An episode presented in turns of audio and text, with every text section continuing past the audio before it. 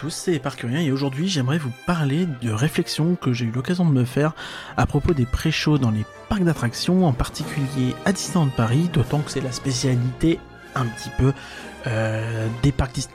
Vous inquiétez pas, hein, le podcast actuel est là dans deux semaines quand on aura les résultats financiers de la Walt Disney Company. Tout d'abord, il convient de définir ce que j'entends ici par pré-show ou pré-spectacle.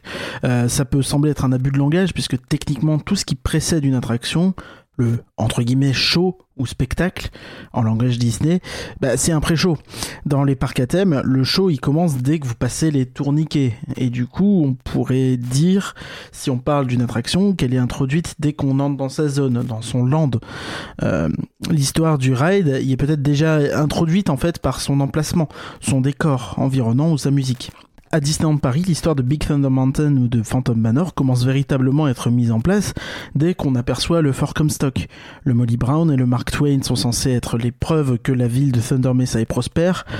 Alors pourquoi Phantom Manor, dominant pourtant les lieux, semble délabré? Avant même d'être dans la file, il y a déjà des éléments importants qui euh, ont euh, servi à la mise en place euh, de l'histoire et de l'ambiance que l'attraction va nous faire vivre. Je m'égare, mais quand on parle du pré-show d'une attraction, on a tendance à penser à l'attente précédant l'installation du visiteur dans le véhicule, la salle de cinéma ou le simulateur. Euh, on a tendance à différencier la file d'attente et son flux de personnes qui avancent, hein, donc vraiment euh, bah, une file d'attente, euh, comme comme il y a à la RATP quand vous voulez refaire votre Navigo ou à la Poste quand vous allez chercher un colis. Même si des fois, quand il y a une petite mamie devant qui n'avance pas, eh ben, on a l'impression qu'il pourrait y avoir un pré-show pour nous faire patienter, ça pourrait être pas mal. Donc il y a ça d'un côté, et de l'autre il y a euh, le pré-show, donc c'est généralement une grande pièce euh, où vous êtes statique et euh, où quelque chose va devoir se passer en fait. Parce que si vous si vous n'êtes pas en train d'avancer, si vous n'êtes pas en train de faire quelque chose, il faut que le parc fasse quelque chose à votre place. c'est un petit peu comme la première partie d'un concert, le ça peut être considéré comme le début de l'attraction. Et du coup, il y a plusieurs types de pré-show. Certains sont nécessaires. C'est quand l'attraction dure généralement au moins 4 ou 5 minutes et est constituée d'une salle ou d'un simulateur. Le parc a besoin de placer les visiteurs en amont selon les rangées, comme dans Star Tours par exemple. Vous êtes sur la rangée de 1 à 5 euh, et, et, après, en fait, bah, vous avez juste à attendre. Ou selon un nombre de spectateurs, comme dans Mickey et son orchestre filar magique par exemple, euh, Fabula et Efteling ou Attention Menhir à Astérix. Euh, la même chose dans, dans, les Flying Theater aussi. Si on prend euh, l'extraordinaire voyage au Futuroscope, par exemple, il, euh, il, a un pré-show et un pré-show plutôt bien pensé où vous prenez une navette qui vous emmène à un endroit duquel vous allez partir vers les cieux. ce qui peut permettre de justifier d'ailleurs le fait qu'on ne voit pas d'éléments de, volants au-dessus du ciel du futuroscope, ce qui est plutôt pas mal. parfois vraiment les pré-shows peuvent bonifier l'histoire et euh, la rendre plus crédible. Euh, il y en a aussi beaucoup dans les Madhouse, euh, c'est ces grandes pièces où vous avez deux rangées de, de, sièges de part et d'autre d'une salle et où le, la pièce va basculer. C'est le cas du défi de César à Astérix qui est justement brillé par ses pré-shows, alors que l'attraction en elle-même est franchement pas terrible. Ou Houdini à Boulevard euh, le Villa Volta euh, très très très néerlandophone euh, à Efteling, etc.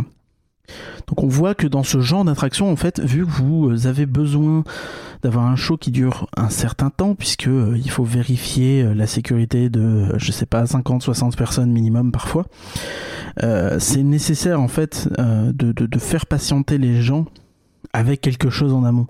Et donc c'est l'occasion de creuser l'histoire.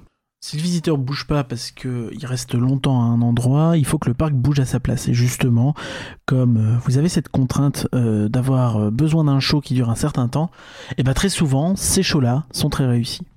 C'est le cas par exemple de nombreuses Madhouse comme Houdini, le défi de César ou le palais du génie à Walibi qui, qui ont franchement des pré-shows de grande qualité.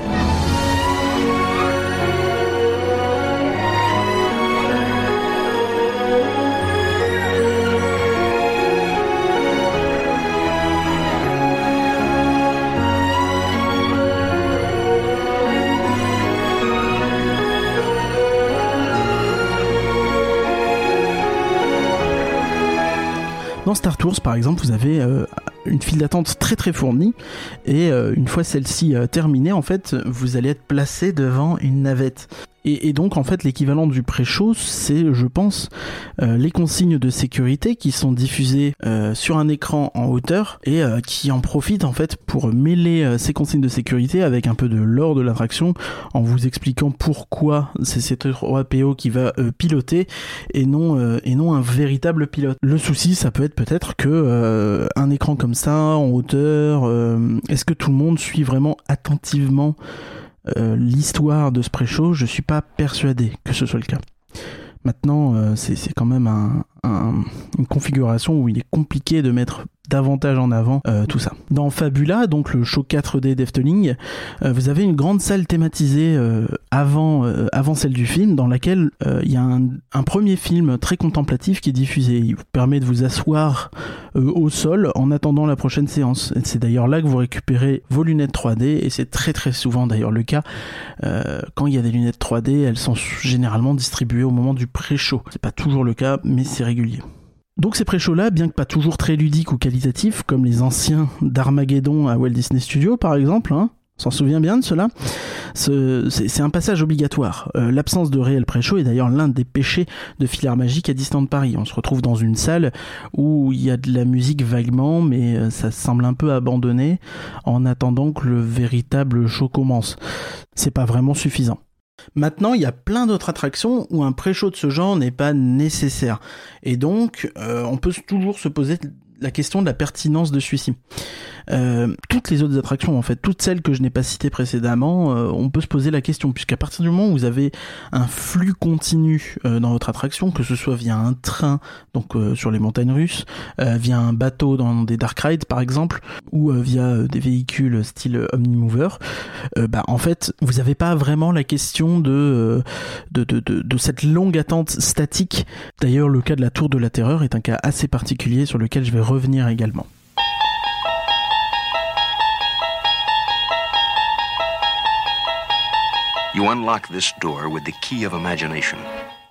Mais alors on peut se poser une question. Pourquoi utiliser un pré-show dans ces attractions s'il n'est pas nécessaire? Déjà ça permet de morceler l'attente des visiteurs et donc euh, de la réduire. Euh, maintenant, on pourrait se poser la question de est-ce que c'est vraiment nécessaire parce qu'il y a plein d'attractions qui arrivent à morceler l'attente des visiteurs sans forcément qu'il y ait un pré-show. Mais donc, on va s'arrêter sur le cas de la Tour de la Terreur où euh, vous attendez en extérieur dans le jardin, même s'ils seront bientôt recouverts a priori à Paris. Puis vous rentrez dans le lobby de l'hôtel et enfin euh, dans la bibliothèque, donc qui est aujourd'hui ce qu'on appellerait le pré-show de l'attraction. Même si vous allez voir que, enfin, moi je trouve que ça ne marche pas trop. Donc déjà, en fait, l'intérêt de ce pré-show là, c'est qu'il marque la différence entre le moment où vous étiez dans l'espace public de l'hôtel, donc le lobby, etc., et le moment où vous passez dans l'espace privé, puisque une fois sorti de la bibliothèque, vous irez dans euh, la chaufferie. Le souci déjà dans un premier temps, c'est que pour moi le show en lui-même de euh, la bibliothèque est insuffisant en 2023. Je considère que rentrer dans une salle pour regarder euh, une télé cathodique posée sur une armoire en hauteur, ça me renvoie vraiment plus sur mes cours de SVT au collège et c'était il y a 20 ans que vers un hôtel de luxe. Je, je comprends pas trop ce que ça fait là en fait. D'autant plus qu'aujourd'hui ça ne marche plus avec l'histoire qui est racontée dans l'attraction on n'a plus du tout ce côté, euh, ce côté un petit peu mystérieux de la licence, la quatrième dimension a un peu disparu euh, pour laisser place à une ambiance un peu plus film d'horreur, un peu plus euh, slasher sur les bords. donc, je pense qu'il aurait été bien de mettre à jour ce pré-show pour y intégrer davantage la petite fille qui est donc la nouvelle star de l'attraction et qui là aujourd'hui c'est un caméo quoi. Donc ça euh, on voit on voit qu'eux-mêmes sont au courant puis enfin quand la nouvelle version de l'attraction a ouvert en 2019 on ne s'arrêtait pas dans le pré-show on passait directement par la bibliothèque on marchait dedans et on continuait vers la chaufferie. Et, et les gens ont râlé parce qu'effectivement la bibliothèque est sympa et, plutôt jolie mais, mais c'est vrai que bah, mettre l'ancien film euh, pour moi ça marche pas. On a l'impression qu'aujourd'hui il est juste là pour justifier le fait que euh, c'est la quatrième dimension quoi. Donc euh, je, pense qu'il y a, il y aurait clairement du travail à faire là-dessus.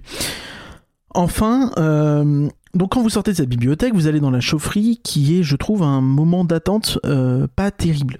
déjà parce que c'est à ce moment-là en fait où vous auriez besoin d'un pré-show. Parce que c'est à ce moment-là où vous allez être divisé en deux euh, groupes. Il y a les trois ascenseurs par bibliothèque, si je ne me trompe pas. Et, euh, Et, du coup, en fait, vous vous retrouvez à être beaucoup plus statique à partir de ce moment-là, surtout si tous les ascenseurs ne sont pas en fonctionnement. Et donc, si vous n'avez pas de chance, vous allez vous retrouver dans cet endroit, euh, dans une configuration qui ressemble pas mal à celle de Star Tours, et vous allez entendre les consignes de sécurité une, deux, trois, quatre fois. Et euh, pareil, donc vous allez ensuite être placé en rangée devant un truc. Et donc en fait à ce moment-là, je trouve qu'il manque de quelque chose. Je trouve qu'il manque d'un effet, il manque d'un d'une sorte de, micro pré-show comme dans Star Tours ou euh, de euh, quelque chose d'un peu plus vivant en fait dans cet endroit-là. Est-ce que ça pourrait être des, des effets sonores, des effets visuels, de lumière ou quoi dans la chaufferie pour marquer le fait que bah c'est pas une chaufferie vraiment ordinaire? Il y a déjà quelques bruits inquiétants, mais je trouve que c'est un peu insuffisant pour le temps qu'on y passe et surtout pour le fait qu'on est très statique dedans. C'est pas pas vraiment le genre de file d'attente où euh, vous pouvez profiter de tous les décors. C'est une file d'attente où euh, vous profitez de un bout de décor puis ensuite vous avancez euh, 30 mètres et reprofiter d'un autre bout de décor. Je trouve que il y aurait quelque chose à améliorer euh, là-dessus. Donc voilà, je trouve que la, tour de la terreur euh, a un petit problème au niveau de son pré-show euh, et qu'il serait bon de, regarder. Je, je pense pas que ce sera fait en toute sincérité, mais ça me semblerait pertinent. Il est à noter d'ailleurs que souvent le temps d'attente estimé sur l'attraction est, est, estimé jusqu'au pré-show. Donc par exemple, ça veut dire que si vous avez 20 minutes à la tour de la terreur, ou même 10 minutes, en fait c'est 10 minutes jusqu'au qu'à la bibliothèque. Et ensuite, vous allez avoir l'attente dans la chaufferie qui, si ça se trouve, sera très longue parce que peut-être qu'il n'y a pas beaucoup d'ascenseurs ce jour-là, parce que peut-être que c'est une journée où il n'y a pas énormément d'affluence, et du coup, voilà. Et du coup, ça peut être assez trompeur, en fait. je, trouve que euh, il y a un distinguo assez fort euh, là-dessus entre le temps affiché et le temps réel.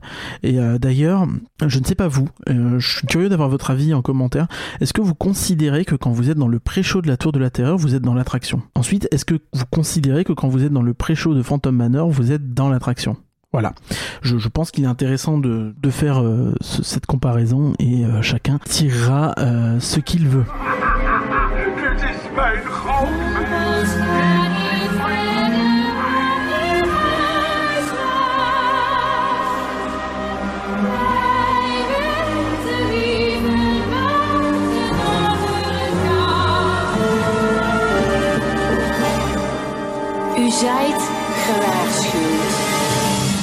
Je trouve justement qu'il y a d'autres pré-shows dispensables, entre guillemets, qui sont de véritables atouts. Euh, Phantom Manor, justement, pour moi, hein, c'en est l'exemple typique. En réalité, il est rendu en partie nécessaire par remplacement du bâtiment abritant le Dark Ride à Paris en Californie. Donc le bâtiment étant en contrebas, il y avait un peu cette nécessité d'avoir un ascenseur. Mais on sent que l'histoire de l'attraction commence dès le lobby en fait. Le fait d'entrer dans le bâtiment par son imposante porte, de profiter de la narration et d'effets dès la première salle, euh, avec une montée crescendo de ces effets dans euh, l'ascenseur ou la room si vous préférez ça rend ça plus naturel. Euh, enfin, à la sortie du pré-show, vous n'avez qu'un couloir et la gare allongée. Ceux-ci sont très euh, fournis en éléments visuels et en décor, et les, les véhicules s'enchaînent très rapidement. On a davantage l'impression de se promener, un peu comme si on était euh, bah justement, comme si on commençait à visiter le manoir ou une galerie d'art finalement, que d'attendre bêtement euh, son tour pour l'attraction. Je trouve que ça marche beaucoup mieux d'un point de vue euh, euh, de la progression. Je continue avec les pré-shows réussis avec le coaster Baron 1898 à Efteling. Hein. donc on rappelle, c'est un coaster qui reproduit une mine plutôt d'un style, on va dire, réaliste, euh, sa reproduction d'un bain douche d'ailleurs, euh, c'est là où vous avez le premier pré-show, vous avez un, bain douche avec un truc qui diffuse du son et vous avez de la projection murale, des trucs comme ça qui vous viennent vous raconter l'histoire. Et une fois ce premier pré-show passé, vous longez un bureau d'un contremaître ou d'un truc comme ça, enfin pas sûr de, de voilà, c'est en néerlandais, hein, euh, et vous arrivez dans une espèce de pré-gare donc un deuxième pré-show finalement, puisqu'ils ont décidé que le placement se ferait euh, en amont de la gare elle-même, dans une pièce précédente, ce qui est assez original et marche plutôt bien, puisque vous avez le baron en hauteur qui euh, vous raconte sa life, euh, en audio animatronique s'il vous plaît. Donc voilà, on entre dans l'histoire, on voit clairement les enjeux, même sans connaître la langue de dev. Et l'attraction a au fond déjà commencé. Vous allez me dire, heureusement, puisque le coaster en lui-même dure 3,7 secondes à peu près. J'exagère peut-être un tout petit peu, mais pas tant que ça.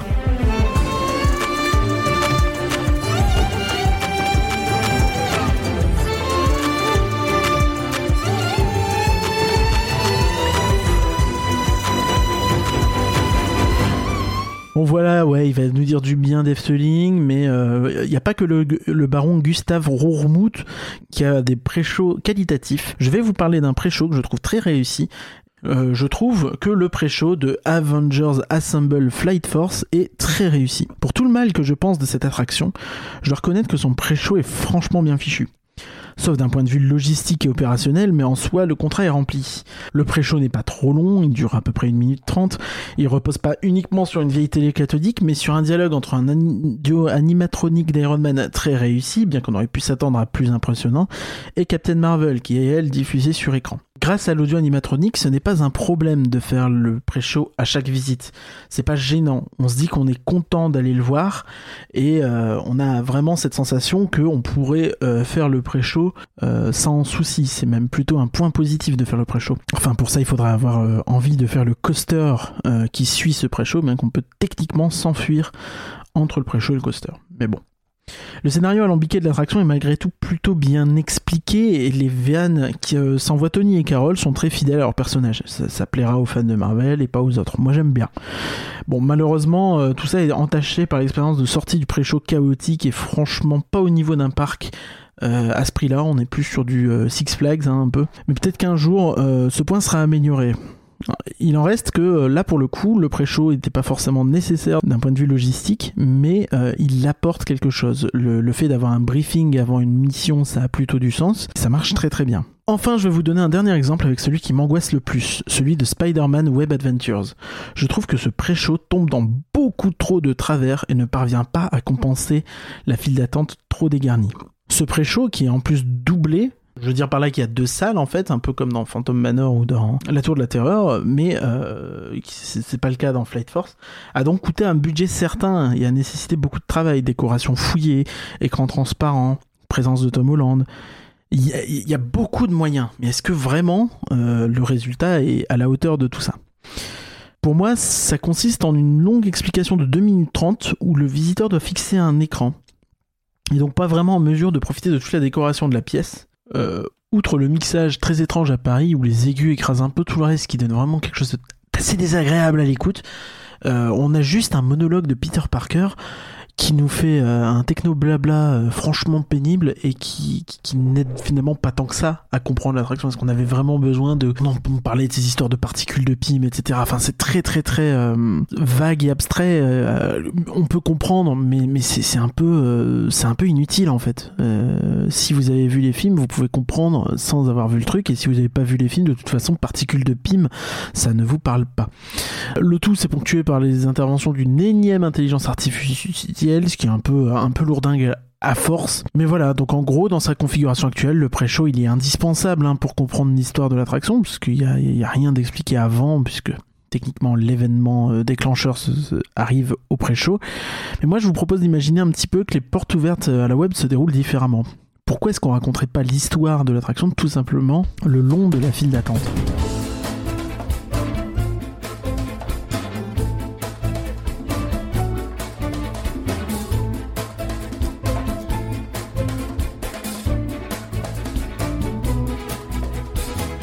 Déjà, on pourrait imaginer que les éléments de décoration soient dispersés dans la file d'attente au lieu euh, dans ces deux salles de pré-show. D'ailleurs, il y aurait besoin que d'un exemplaire de chaque, ce qui permettrait de faire des économies et donc de faire plus euh, de décorations différentes. Pour aller plus loin, insister à des expériences étranges réalisées par d'autres étudiants, parce que l'académie web euh, telle qu'elle existe actuellement, on voit finalement que Peter Parker et le reste est à peine euh, évoqué via des affiches ou via les casiers dans la deuxième partie de la file d'attente après le pré-show. C'est censé être une journée porte ouverte et finalement on comprend pas trop puisqu'on ne voit rien de l'école. Un des parcs à bœufs de l'attraction pourrait directement mettre en scène Peter Parker qui perd le contrôle de ses Spider-Bots. Un autre pourrait nous montrer Spider-Man tenter de lutter contre eux et nous demander de le rejoindre. En fait, je suis persuadé que si l'attraction était plus vieille, c'est ce chemin qu'ils auraient pris. Si je devais résumer mes critiques sur ce pré-show, et in fine cette file d'attente, c'est que la file nous présente une académie construite sur les restes d'une usine, certes, mais que l'on voit que quelques micro-détails de cette académie. La file d'attente se prend réellement vie qu'une fois le pré-show passé, alors que ce trop plein d'informations dans un trop long pré-show aurait dû être disséminé tout le long de la file.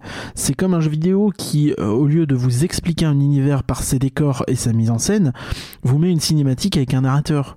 ou comme un livre qui, au lieu de vous faire vivre une aventure, vous expliquerait ce qui se passe à la fin dans un long euh, dialogue, n'est-ce pas Harry Potter hein euh, C'est un peu tombé dans la facilité, quoi. C'est un peu de la paresse artistique et créative.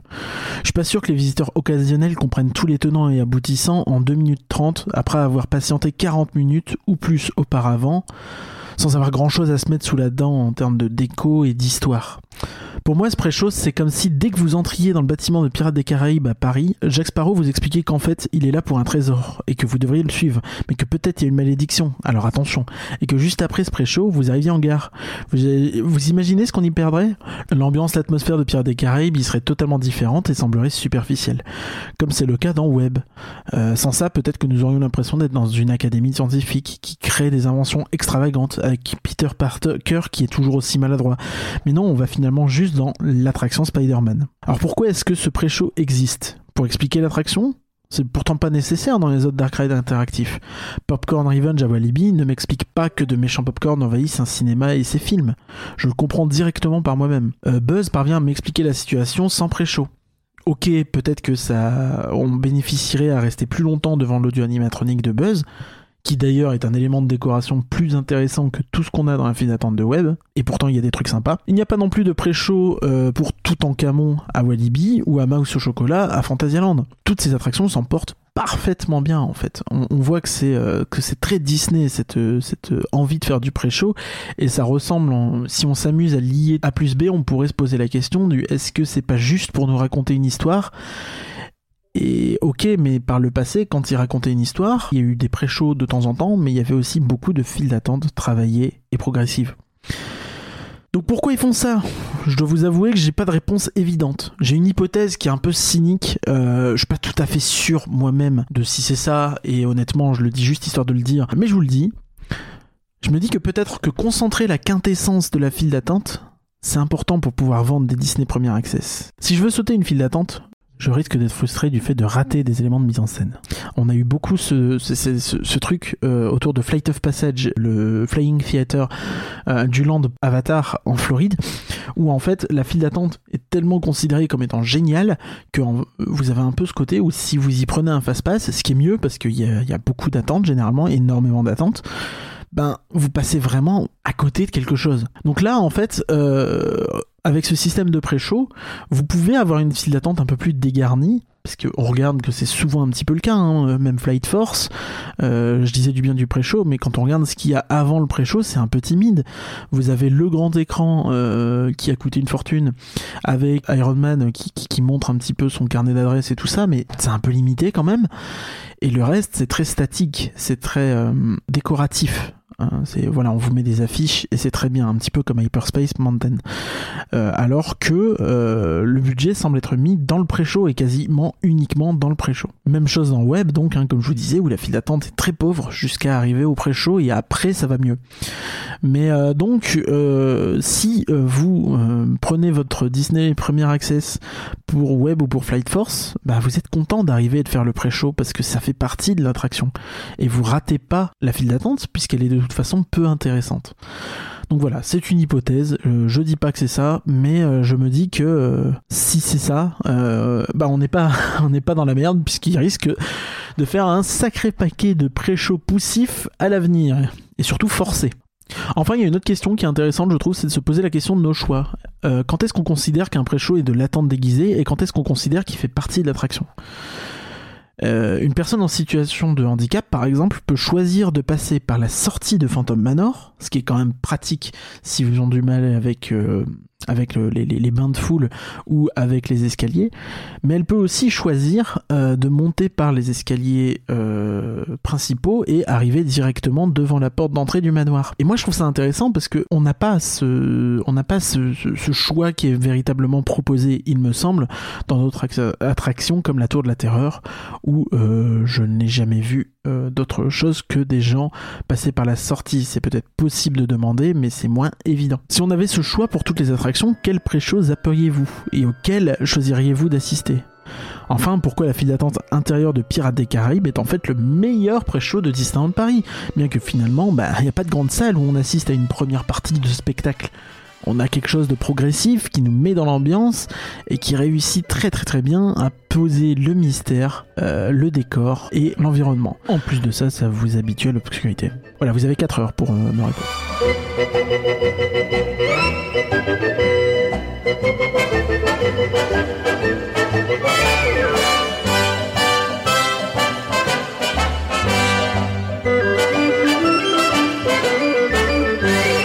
Vous remercie d'avoir écouté mes névroses et réflexions de nerd. Et je tiens également à remercier nos soutiens Patreon, donc Marie, Greg, Ken Noir, Pierre, Damien, Goudkar, Samuel, Antinéa, Antoine, Ludwig et Nico Ciné. N'hésitez pas vous aussi à participer au financement de l'association Et en euh, tapant patreon.elabette.com. Vous pouvez retrouver tous les liens de nos contenus et réseaux sur notre site elabette.com. N'hésitez pas à partager votre avis sur l'épisode en commentaire ou sur Spotify en répondant à la question et au sondage et à venir en discuter avec nous lors du prochain Label et Apéro qui aura sans doute lieu le 8 novembre sur notre chaîne Twitch twitch.tv slash elabette e e e. Moi euh, je vous dis à très bientôt pour de nouveaux euh, lives et podcasts. Euh, Il y en a un dès ce vendredi soir où on va parler de Mickey le magicien sur Twitch. Au revoir tout le monde.